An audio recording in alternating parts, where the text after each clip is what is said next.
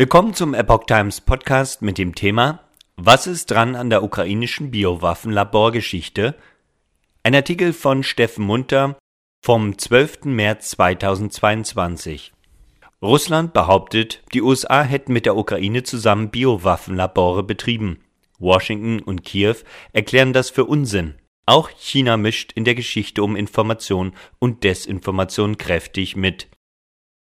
Am 9. März meldete Jen Psaki, Sprecherin von US-Präsident Joe Biden, auf Twitter, dass man die falschen Behauptungen Russlands über angebliche US-Biowaffenlabore und die Entwicklung chemischer Waffen in der Ukraine zur Kenntnis genommen habe und erklärte zudem, dass sich dazu eine weitere Großmacht zu Wort gemeldet habe.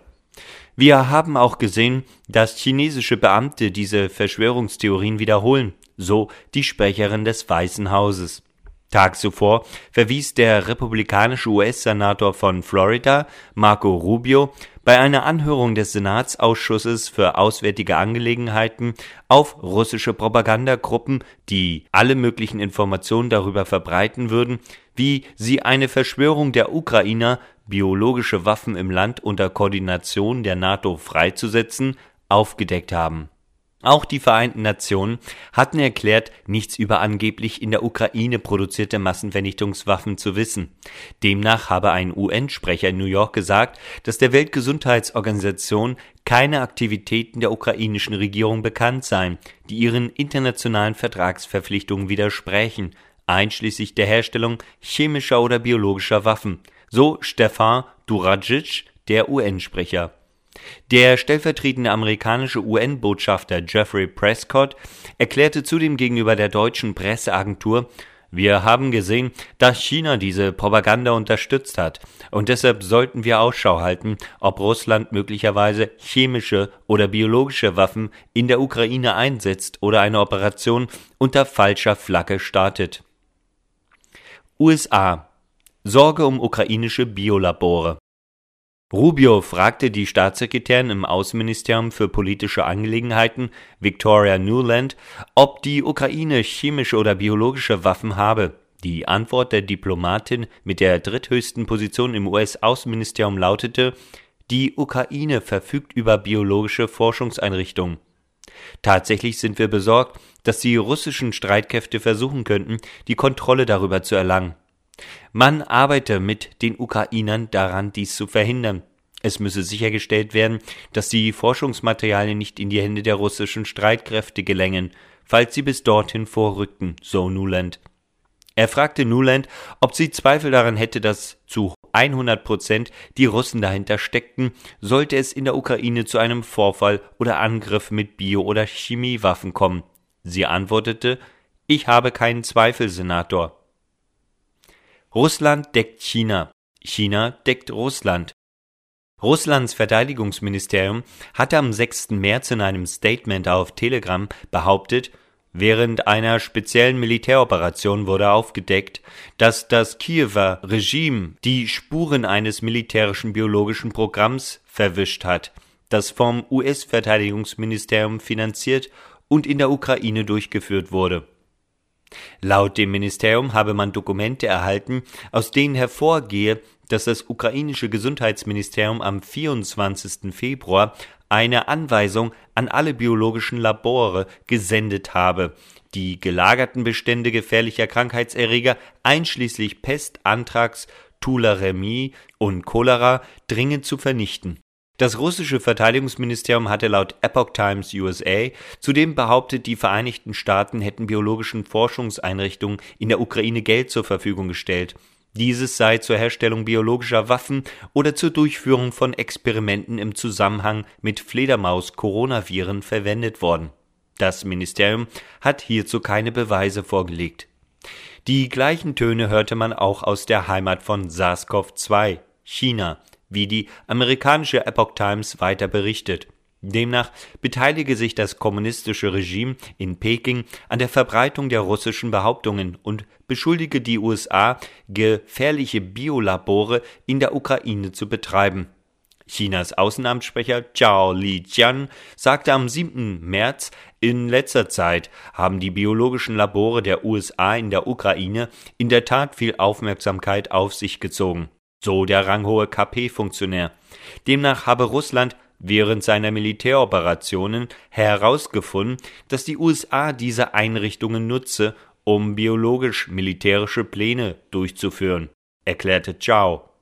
Chao erklärte zudem, dass US-Daten zeigten, dass das Pentagon 26 Labore oder andere Einrichtungen in der Ukraine kontrolliere.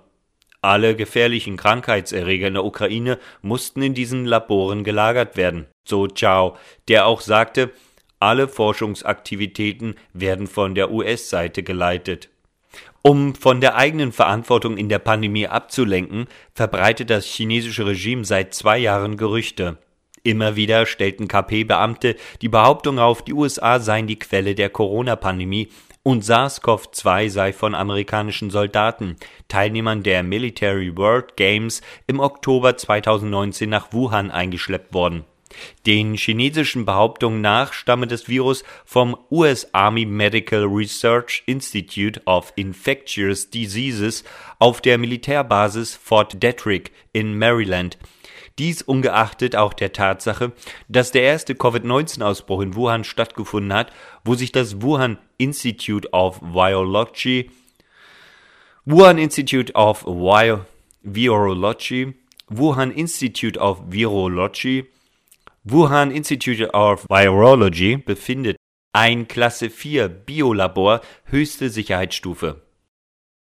Desinformation zur Rechtfertigung des Krieges Gegenüber den von Russland erhobenen Vorwürfen, dass in der Ukraine unter US-Beteiligung chemische oder biologische Waffen hergestellt würden, erklärte am Mittwochabend das US-Außenministerium, die Behauptungen seien russische Desinformation und totaler Unsinn. Es sei auch nicht das erste Mal, dass Russland solche Falschbehauptungen gegen ein anderes Land erfindet, sagte Ned Price, Sprecher des Außenministeriums. Price versicherte, die Vereinigten Staaten besitzen oder betreiben keine chemischen oder biologischen Laboratorien in der Ukraine. Die USA erfüllten ihre Verpflichtung aus dem Chemiewaffenübereinkommen und dem Übereinkommen über biologische Waffen in vollem Umfang und entwickeln oder besäßen nirgendwo solche Waffen. Stattdessen betreibe Russland aktive Programme für chemische und biologische Waffen, die gegen die Konvention über biologische und chemische Waffen verstößen. Auf Anfrage der Epoch Times erklärt ein Sprecher des US-Außenministeriums bezüglich der russischen Vorwürfe, dass diese Propaganda und totaler Unsinn seien. Solche Behauptungen aus Russland habe man über viele Jahre hinweg gehabt und sie eindeutig und wiederholt entlarvt.